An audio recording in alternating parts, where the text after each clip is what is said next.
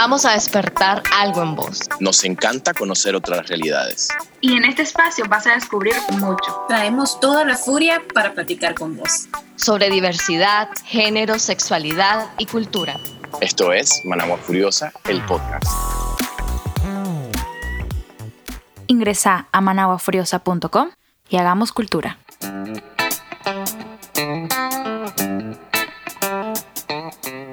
Qué alegre tenerte una vez más en sintonía de Managua Furiosa, el podcast. Este episodio consideramos que es súper importante para todas las personas que nos escuchan. Y digo todas las personas porque la planificación es de dos personas cuando se está en pareja. Y hoy vamos a hablar sobre métodos anticonceptivos para que conozcamos un poco cómo funcionan. Es siempre importante abordar todo lo que tenga que ver sobre salud sexual y reproductiva, sobre todo en países como Nicaragua, donde la educación sexual en los colegios es escasa, por no decir nula. Hay que darle la importancia que se merece, sobre todo por nuestras y nuestros jóvenes, y que estas próximas generaciones ya no lo vean como un tema tabú. Para no hacer más larga esta introducción, vamos a empezar. En esta ocasión me acompaña María, que también es parte de Managua Furiosa, y nuestra invitada de hoy, la doctora Scarlett Solís. ¿Cómo están? Qué gusto tenerla en este espacio. Hola, hola, muy feliz, encantada de estar aquí con ustedes y con todas las personas que nos están escuchando. Hola, hola a todos. Yo estoy contenta también de ser parte de esta conversación que me parece sumamente importante, principalmente para, para la juventud que está comenzando a explorarse. Entonces, eh, gracias. Y bueno, ahorita vamos a iniciar aclarando las dudas. Bueno, decidimos que este iba a ser como un espacio compartido con las personas que nos siguen en las redes sociales y Vamos a aclarar esas dudas de nuestras y nuestros seguidores de Instagram. Recuerda que nos pueden encontrar como arroba managua furiosa en todas las redes sociales. Y pues em, en esta plataforma les dejamos una cajita para que ustedes pusieran sus preguntas y hacer este episodio aún más cercano a ustedes. Vamos a empezar con esa primera pregunta. ¿Cuál es el límite de la pastilla del día después por ciclo? O cuántas veces ya es demasiado? Me imagino que se refieren a la que popularmente es conocida en Nicaragua como PPMS, que es la píldora de la mañana siguiente. Ese es un método de emergencia. Hay que hacer la aclaración de que no es un método anticonceptivo y es un método que podemos utilizar eh, siempre que tengamos una relación desprotegida, o sea, que no usamos ningún método anticonceptivo y queremos evitar un embarazo.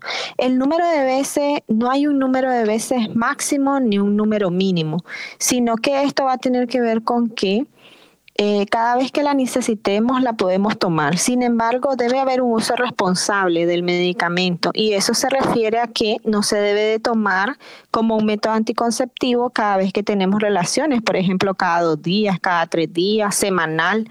No, no es así el, el uso, porque como su nombre indica, es un método de emergencia. Entonces, emergencia es una situación, una situación que se dio pero que si se están dando muy seguido esas situaciones, lo ideal es que eh, ocupemos o elijamos un método de emergencia, porque el hecho que lo estemos tomando de forma constante y repetitiva eh, trae eh, situaciones, entre ellas cambios, cambios en nuestra menstruación, la menstruación se pone muy, muy irregular. Otra de las cosas que puede pasar es aumento de la falla, porque a medida que lo utilizamos de forma muy frecuente, eh, tenemos más posibilidad de que exista un embarazo. Y como ya decíamos que no es un método, ¿verdad? No es un método anticonceptivo para uso regular. Es peligroso no manejar muy bien esta información y me incluyo porque en la secundaria muy poco eh, se habla exactamente de la PPMS, por lo menos en mis tiempos, no fue hace mucho. Eh, te dicen que es un método de emergencia que no se debe tomar seguido, pero siento que se necesita profundizar más al respecto, porque en la adolescencia el tema de nuestra sexualidad, que es un mundo por descubrir, y esta información se tiene que explicar a como dicen con manzanitas y bajo qué circunstancias es que te la debes de tomar. Exacto, cuando hablamos de emergencia es una situación que se da de forma que no la teníamos nosotros eh, prevista. Un ejemplo, se dio una situación y de momento decidiste tener una relación, pero es algo que se da una vez, ¿verdad? O una vez por allá, como decimos, algo ocasional. O por ejemplo, se rompió el condón, el condón se quedó adentro, eh, ese, eh, durante ese mes no me tomé las pastillas, pero los otros meses sí. Entonces son como situaciones muy particulares. Por ejemplo, ejemplo, otra situación también que se puede utilizar un método de emergencia es ante una eh, relación por abuso sexual. También tenemos que saber de que aparte de la pastilla que mencioné, que lo que contiene es una hormona que se llama levonorgestrel en alta dosis, eh, existe otro método de emergencia también que es poco conocido, pero que eh, para que sepamos que existe, que es el DIU de cobre. La diferencia es que el DIU de cobre es más efectivo que la pastilla y el DIU de cobre tenemos un laxo hasta 5 días para colocarlo y evita el embarazo. Y la PPMS tenemos un laxo de 3 días para utilizarla desde la relación desprotegida. Sin embargo, mientras más pronto la utilicemos, mejor. Em, sí, realmente a mí me llama la atención el tema de em, la pastilla del día después, porque al menos cuando yo inicié a tener una, una vida sexualmente activa, la verdad es que yo desconocía mucho de todo esto y es la fecha y todavía siento que me hace falta.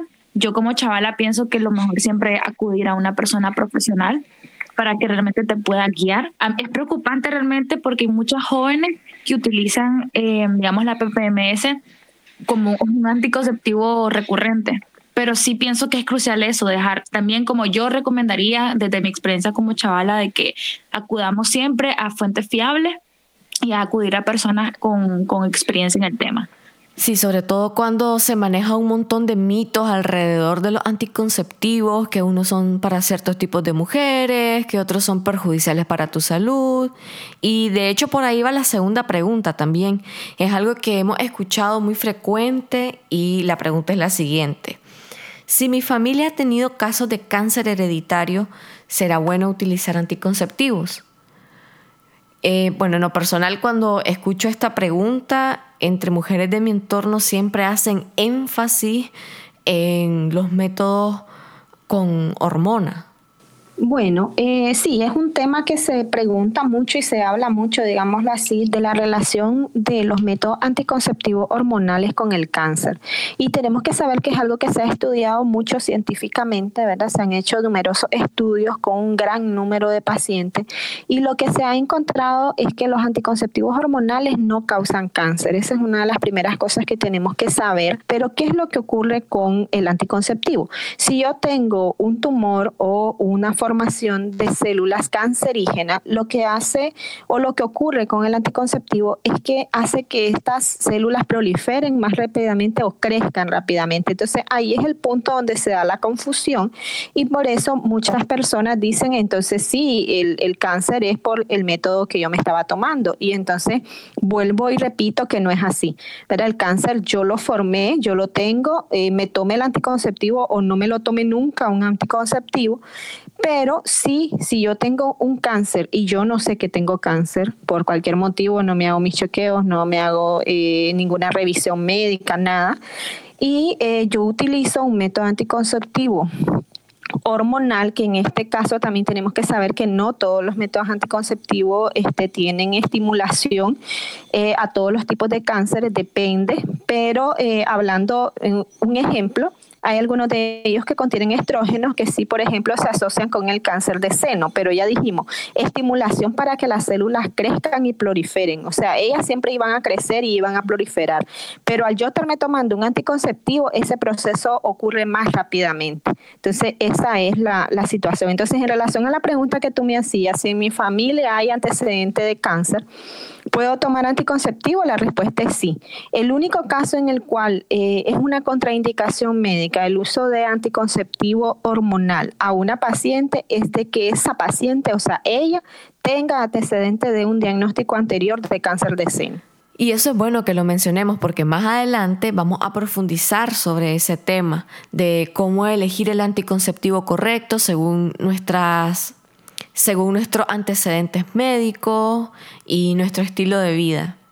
Exactamente, sí. Eso nos lleva a un punto muy importante y es que tenemos que saber de que la medicina ha cambiado y se ha actualizado. El profesional de la salud le explica a la mujer todas sus opciones anticonceptivas que tiene en base a su historia clínica. O sea, primero tomamos todos los antecedentes médicos y clínicos de la paciente y en base a eso le brindamos cuáles son sus mejores opciones en base a tres aspectos. El aspecto de la salud, que ya lo decíamos que es muy importante, debemos de valorar la capacidad económica y debemos de ver el estilo de vida. Y junto con la paciente tomamos la decisión, o sea que en este punto nosotros involucramos a la mujer en esa toma de decisión, o sea, no es el método que yo digo que vos vas a utilizar, sino que es el método que vos elegís y que vos decidís en base a la información que yo te estoy brindando.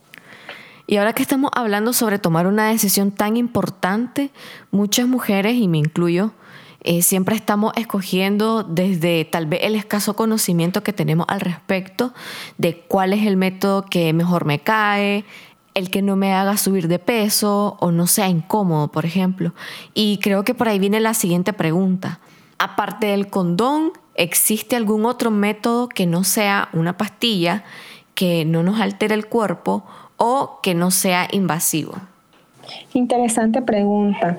Eh, bueno, tenemos que saber que existen diferentes métodos anticonceptivos, ¿verdad? Y ellos se clasifican según cómo se utilizan. Eh, tenemos los métodos de largo plazo, ahí tenemos el implante, tenemos los DIU y tenemos los métodos de corto plazo, o sea, de corto tiempo. Ahí tenemos eh, los inyectables que hay de mes, de dos meses, de tres meses. En este caso, pues la la pregunta decía diferente a las pastillas, pero en este grupo van las pastillas, entonces sería la respuesta inyectable. Y en los métodos de muy, muy corta duración, ahí iría el condón, que ya lo mencionaba la persona que preguntaba. Entonces la respuesta sería, está el implante, están los DIU y están los inyectables.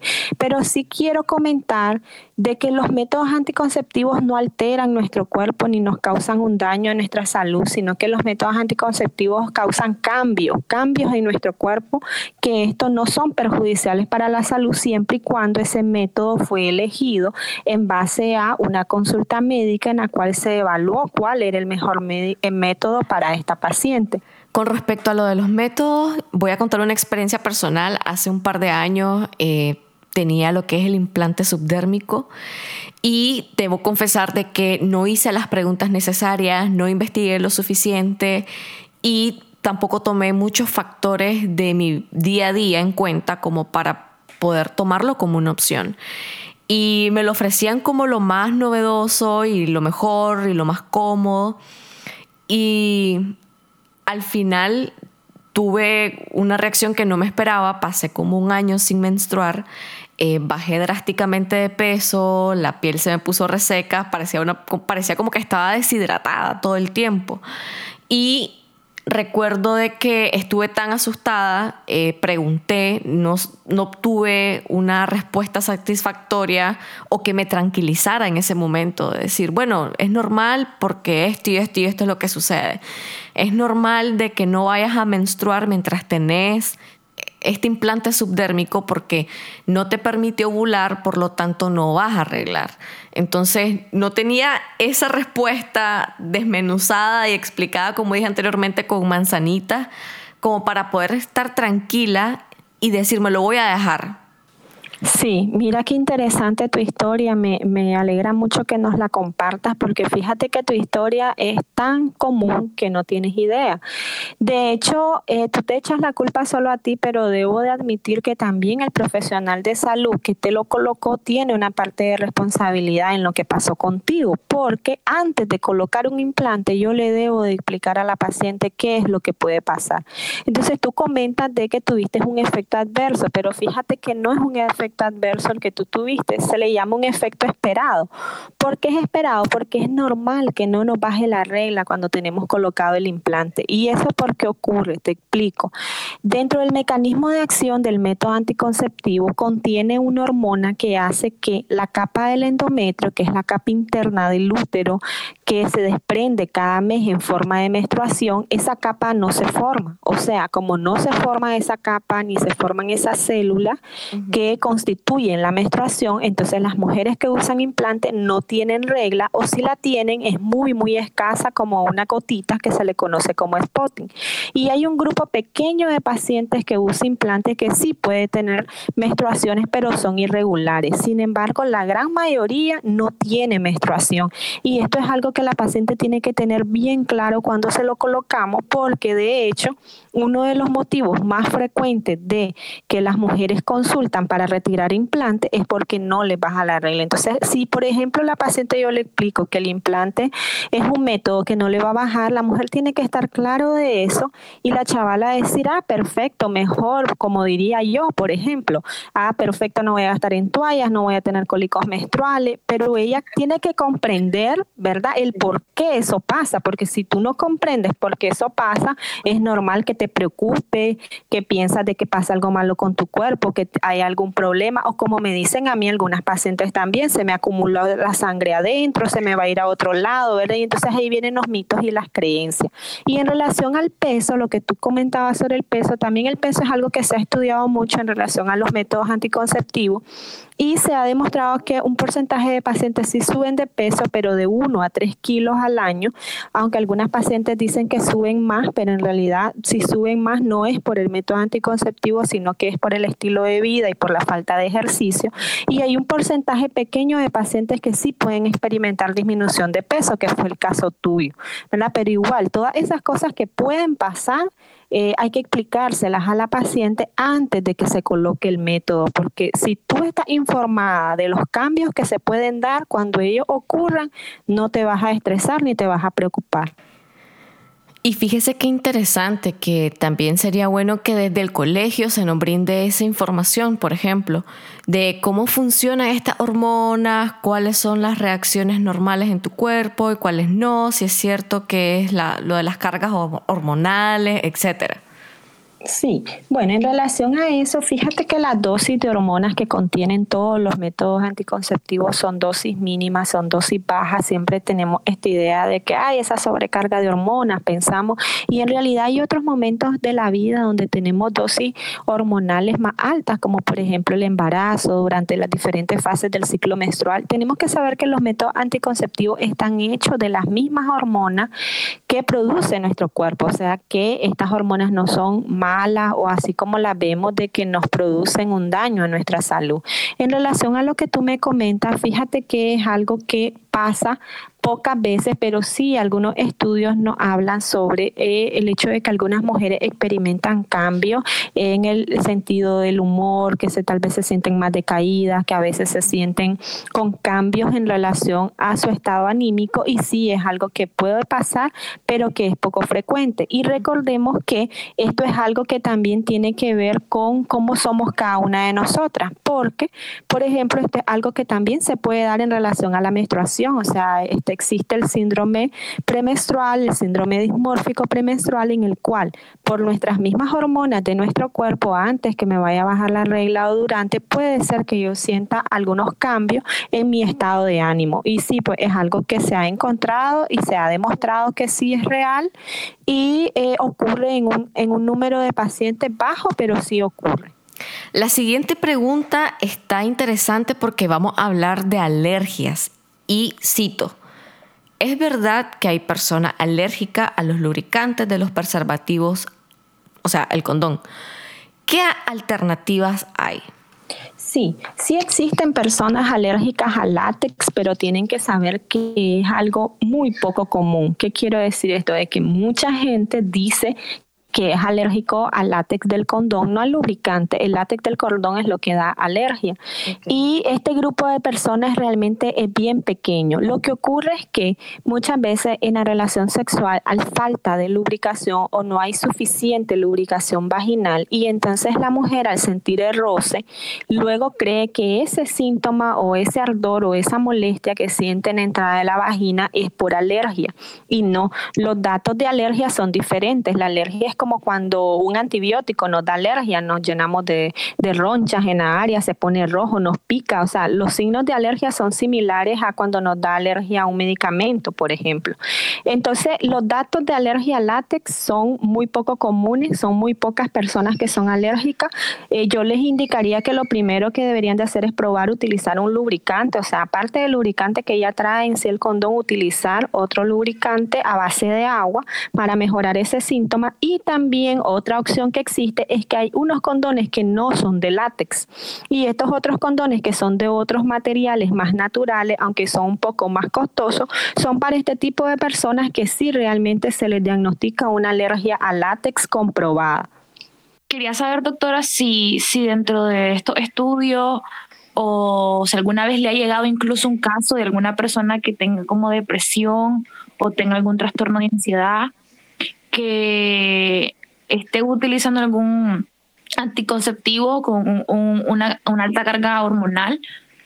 Y si esto le ha afectado a digamos, a su salud emocional. Sí, fíjate que atiendo muchísimas mujeres todos los días en relación a métodos anticonceptivos porque es un tema que eh, trabajo mucho en diferentes áreas de mi profesión y no, sin embargo, sí lo he leído, por eso les comentaba que sí, pues es algo poco común, pero que sí existe pero eh, realmente los casos que he visto de pacientes con depresión, porque sí he visto pacientes con depresión, pero han sido, o sea, otras las causas. Hay, hay otros factores y otras situaciones en su vida eh, que están causando ese proceso depresivo justo algo que me llamó la atención que comentó es que no todos los métodos anticonceptivos son accesibles económicamente hablando. Entonces, digamos, en el caso de Nicaragua, donde tenemos ahorita una economía golpeada, que aparte el tema de los derechos sexuales y reproductivos no es una prioridad en la agenda pública, en estos casos, personas con escasos recursos, como el, mejor método sería un condón. Depende, es que eso es lo que decíamos, ¿verdad? Lo ideal es que se haga con la paciente eh, un proceso de una atención y una asesoría en la cual le brindemos toda la información y veamos según su eh, historia médica, ¿verdad? Eh, cuáles son las preferencias de la paciente, en eso hablamos del estilo de vida y también ahí vamos a abordar la parte económica. Entonces, por ejemplo, si tú me preguntas así como decimos rápido o que yo te diga, ¿cuál es el método más, más eh, económico que existe en Nicaragua y en el mundo? Yo te respondería la DIU de cobre. ¿Por qué? Porque el DIU de cobre eh, lo regalan, lo ponen gratuitamente en el Ministerio de Salud, en las clínicas privadas, tiene un costo bastante bajo y si vos lo dividí entre el tiempo que lo usas, que son 10 años, te puede salir a, dos Córdobas, a cinco Córdobas, ¿me entiendes? Entonces es algo increíble, ese es el método más económico de todo. Oh, interesante. La pregunta que me sigue surgiendo es, digamos, que una persona con escasos recursos no pueda costearse una cita médica, porque muchas veces la gente recurre a lo privado, en Nicaragua sucede bastante, porque quizá cuando uno va a los centros de salud públicos eh, las citas son tardadas o incluso a veces hay una gran lista de espera. Mi pregunta es si conoce usted alguna organización o, algún, algún lugar donde las personas puedan acudir en este caso, que no necesariamente sean los centros de salud, como poder tener una, una opción en el medio que no sea lo privado o que no sea el, los centros de salud públicos. Sí, hay diferentes organizaciones trabajando el tema de eh, métodos anticonceptivos, anticoncepción y salud sexual y reproductiva que tienen precios bastante accesibles y que son eh, precios eh, amigables a la población. entonces hay diferentes opciones donde las eh, jóvenes, las chicas, las mujeres que nos están escuchando pueden buscar, pueden acercarse por ayuda. Por ejemplo, en mi caso, yo lo que les puedo comentar es que mi compromiso hacia las sociedades que yo brindo a los adolescentes, adolescentes hablamos, ¿verdad? Desde los 12 hasta los 19 años, yo brindo orientación en métodos anticonceptivos de forma gratuita a las adolescentes. Entonces, si alguien que me está escuchando necesita asesoría sobre este tema y es una adolescente, puede contar conmigo. Y qué bueno contar con aliadas como usted, sobre todo para llevar esta información a las y los jóvenes quienes dentro de su exploración también necesitan tomar decisiones más informadas Fíjese que me gustaría retomar algo que mencioné al inicio.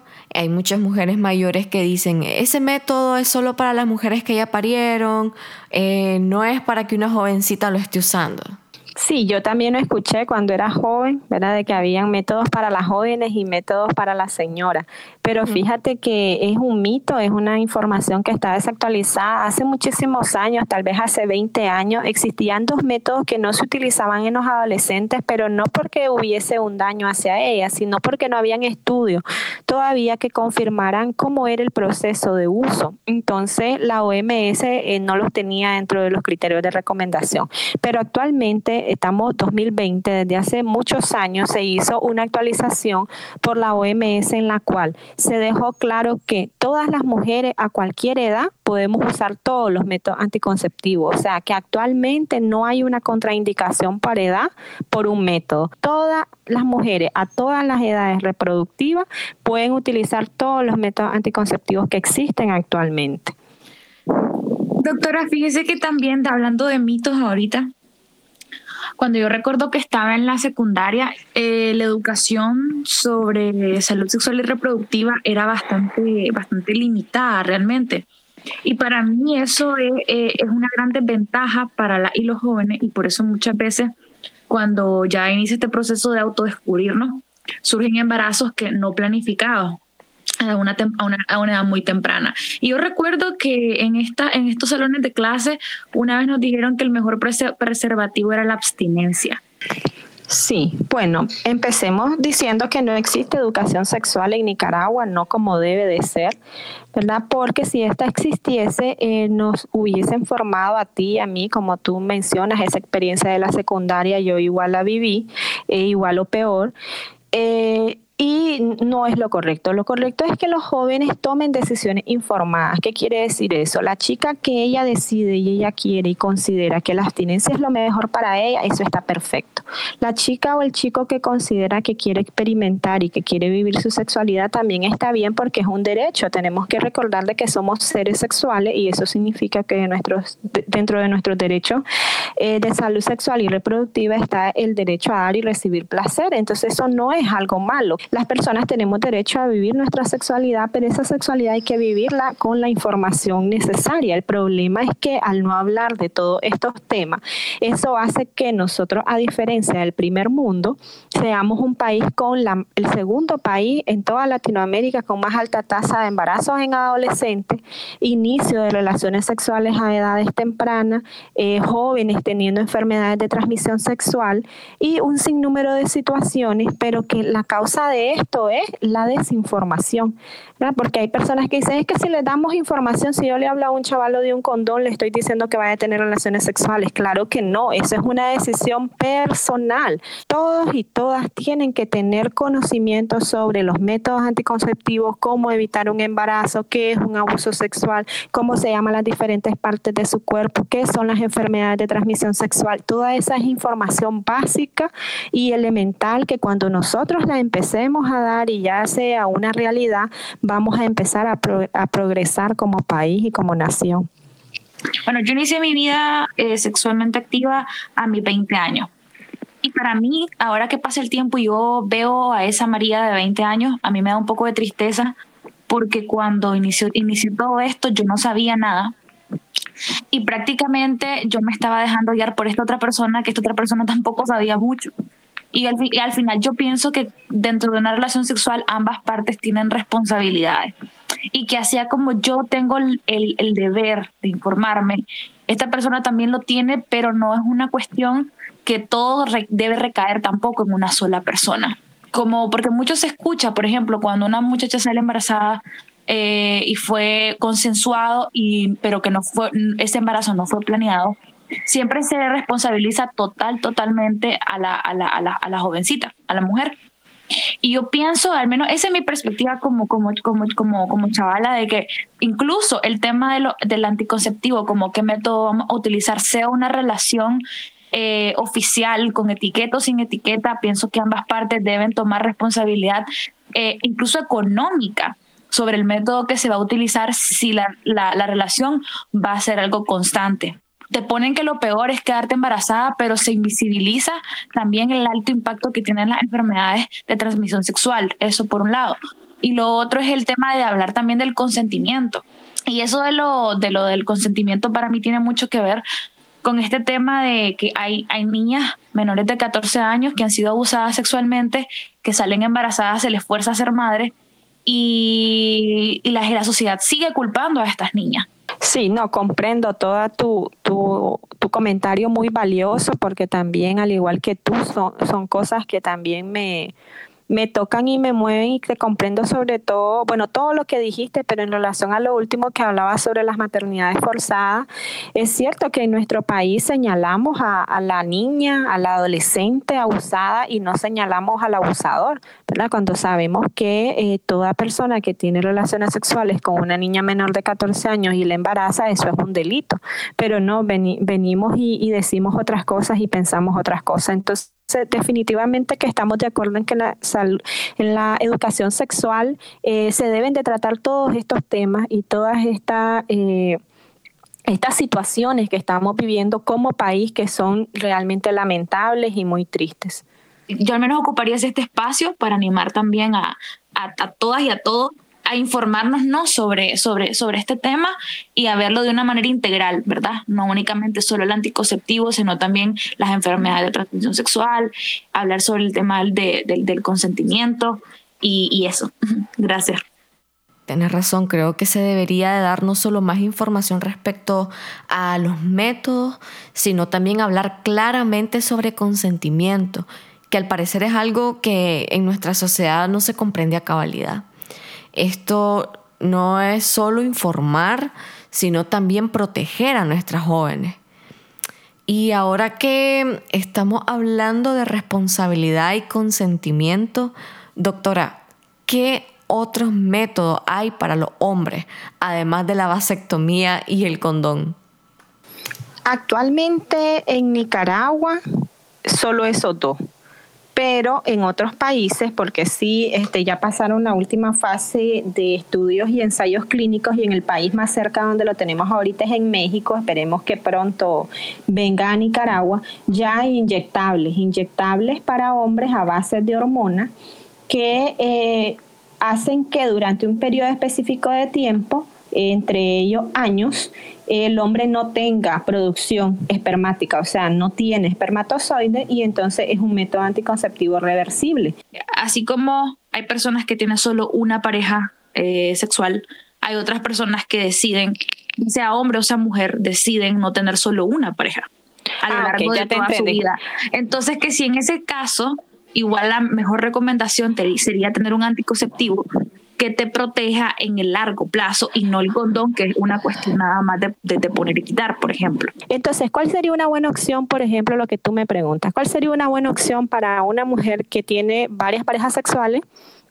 Y no quiere un embarazo en este momento, sería usar un método de larga duración junto con el condón. Si por ejemplo yo uso implante y uso condón, yo estoy elevando al mínimo ese porcentaje de fallos, por una parte. Y lo otro, que es genial, es de que yo estoy evitando un embarazo y estoy evitando una enfermedad de transmisión sexual. O sea, el condón es el único método de todos los que existen que me protege de una enfermedad de transmisión sexual, que son más comunes de lo que creemos. A veces cuando hablamos de ETS pensamos que solo VIH-Sida. No, actualmente en Nicaragua la enfermedad de transmisión sexual más frecuente es VPH, virus de papiloma humano, presente en el 80% de los jóvenes sexualmente activos. Entonces imaginemos, estamos hablando de que 8 de cada 10 de nosotras hemos estado expuestas a este virus y este virus es el causante de cáncer cervicuterino. Entonces, ojo, ojo con el comportamiento sexual y con las relaciones sexuales sin protección. Y cuando hablamos de protección, estamos hablando del condón. Entonces, yo lo que te recomiendo y les recomiendo a todos es que utilicen eh, la doble protección. Eso es lo mejor para ustedes. Un método anticonceptivo y adicional el uso del condón. Buenísimo. Gracias, gracias también por todos esos datos increíbles. Algo que usted pueda recomendar a los jóvenes que visiten para que también se sigan informando. Creo que también este sería el espacio para que lo mencionen. Sí, los quiero invitar a todas y todos que me sigan en mis redes sociales, en mi página en Facebook. Me pueden encontrar como doctora Scarlett Solí, ginecóloga. Ahí yo les comparto todos los días información como la que hemos hablado hoy, información muy valiosa sobre salud y sexualidad. Y también los quiero invitar a todos y todas que sigan eh, un espacio que se llama Toma Nota, con quien yo también colaboro. Y junto con ellos también abordamos eh, todos los días temas de sexualidad en jóvenes. Entonces los invito a esos dos espacios donde van a obtener mucha información que les va a ser muy útil. Excelente, doctora. Vamos a anexar la información de la página de Facebook de la doctora en la descripción de este episodio para que vayan a visitar esta página. Está cargada de información. La doctora explica en sus videos de una forma súper sencilla y ustedes la van a ver. Es genial todo el contenido que sube. Muchas gracias por escuchar este episodio y ya sabes, si te gustó este podcast, comenta, compartí y sé parte de la furia.